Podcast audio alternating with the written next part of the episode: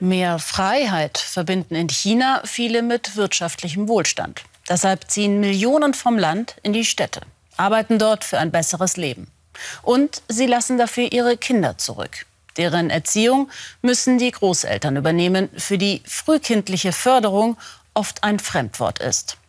Daniel Satra hat die kleine Gu Gu und ihre Großmutter Dong ein Jahr lang begleitet. Für Enkelin Gurgur ist ihre Oma wie eine Mutter. Denn die Dreijährige lebt mit ihr zusammen. Ihre Eltern kommen jedes Jahr nur für wenige Wochen auf Heimatbesuch ins Dorf. Vor einem Jahr treffen wir beide zum ersten Mal. Gurgur und die alleinerziehende Großmutter Dung. Die sich ums Gemüse, um den Haushalt und um ihre damals zweijährige Enkelin kümmert. Wenn ich mal länger für drei Stunden aufs Feld gehe, passt ein Verwandter im Dorf aufs Kind auf. Manchmal hole ich aber auch nur kurz Gemüse, wenn die Kleine schläft. Wie Millionen von Kindern in Chinas Dörfern lebt auch die kleine Guogur ohne Eltern. Die arbeiten im industriellen Süden fernab ihrer Heimatprovinz Jiangxi. Hier im Dorf bekommen Oma Dung und die Enkelin jede Woche Besuch von Frau Li. Jedes Mal bringt sie neue Bilderbücher und Spiele mit. Gurgur muss einfache Aufgaben lösen. Denn sie ist Teil eines Forschungsprojekts, bei dem Frau Li Kleinkinder im Dorf fördern soll. Und die Oma lernt, dass schon buntes Papier sortieren dabei hilft, die Enkelin spielerisch zu fördern. Bei Feinmotorik, beim Problemlösen und bei der Konzentration. Hier auf dem Land denken die Alten, Kinder brauchen nur genug Nahrung und etwas zum Anziehen, das reicht. Andere Dinge, wie mit ihnen zu spielen, daran denken sie gar nicht. Also erkläre ich es ihnen wieder und wieder. Anruf von Gurgurs Mutter. Sie arbeitet 900 Kilometer entfernt in einer Fabrik. Heimaturlaub gibt's nur einmal im Jahr für etwa drei Wochen. Dass sich Gurgur kaum für diese Frau im Handy interessiert, wen wundert's? An der Uni der Provinzhauptstadt dreht sich heute alles um die kleinsten Dorfbewohner. Professor Luo forscht seit Jahren in armen Provinzen und will jetzt mit seinen Studierenden zeigen, dass auch die Kleinkinder in Jiangxi enormen Nachholbedarf haben. Wer bei den Großeltern aufwächst, bildet nicht genug Fähigkeiten aus und schafft nicht genug Wissensreserven.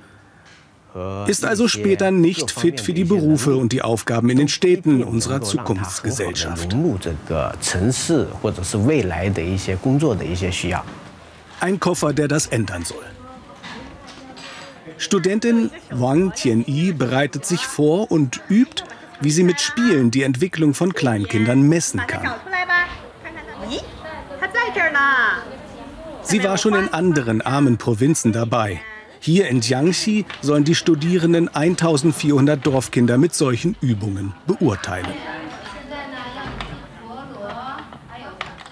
Ihre Feldforschung beginnt bei Gurgur und Omadung.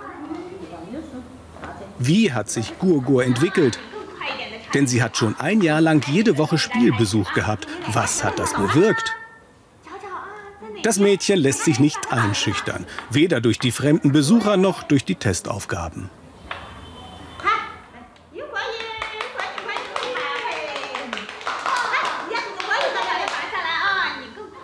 Jede ihrer Leistungen festgehalten für die wissenschaftliche Analyse. Gurgur zeigt beim Sprachtest auf Körperteile. Hier sind die Füße. Und satt, erklärt sie, ist die Puppe auch. Sie kann einige Worte und sogar schon ganze Sätze sagen. Sie macht auf mich einen tollen Eindruck. Andere Kinder, die nicht am Programm teilnehmen, schaffen es wahrscheinlich nicht, sich so gut auszudrücken und sich gleichzeitig noch körperlich gut zu bewegen. Wenn sie groß ist, hoffe ich, dass sie gute Bildung bekommt und vielleicht mal an einer Uni angenommen wird. Von hier bis zur Universität ein weiter Weg. Geschätzt 25 Millionen Kinder unter drei Jahren leben in China auf dem Land. Dazu die ganzen älteren Kinder. Was passiert, wenn nur die Großeltern für sie da sind? Die niemand zum Spielen mit dem Kind animiert hat, so wie bei Ihan. Auch sie ist zwei Jahre alt. Auch sie wird heute fürs Forschungsprojekt getestet. Aber sie gehört zur Vergleichsgruppe, bekam also keine Spielbesuche, keine Förderung. Die Studentin notiert bei ihr schwächere Testergebnisse. Aufgaben wie geometrische Formen zuordnen kann das Mädchen noch gar nicht bewältigen. Und Ihan spricht kaum ein Wort. Ihre Oma entsprechend unzufrieden. Ein Jahr danach. Wir sind im Nachbarhaus wieder bei Gurgur, die jetzt drei Jahre alt wird und viele Fortschritte gemacht hat im Vergleich zum Nachbarskind. Seit zwei Jahren kommt die Familienbeauftragte mit ihren Spielen und Aufgaben auch während des wochenlangen Corona-Lockdowns. Sie kann sich schon richtig gut artikulieren. Viel besser als das Nachbarskind. Ihre sprachliche Entwicklung und ihre ganze Art zu kommunizieren sind deutlich besser. Guogurs Oma weiß um ihre Rolle. Das Kind profitiert davon. Ich habe mich ihr früher kaum gewidmet. Jetzt weiß ich, ich muss mehr Zeit mit Gurgur verbringen.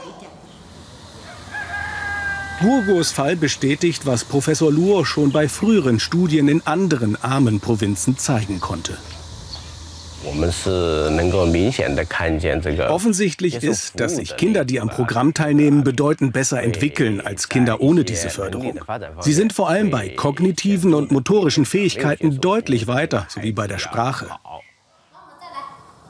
Oma Dung weiß, wenn sie mit Gurgur weiter regelmäßig spielt, kann sie dem Kind einen Startvorteil verschaffen. Für eine Zukunft, die sich hier im Dorf noch sehr fern anfühlt.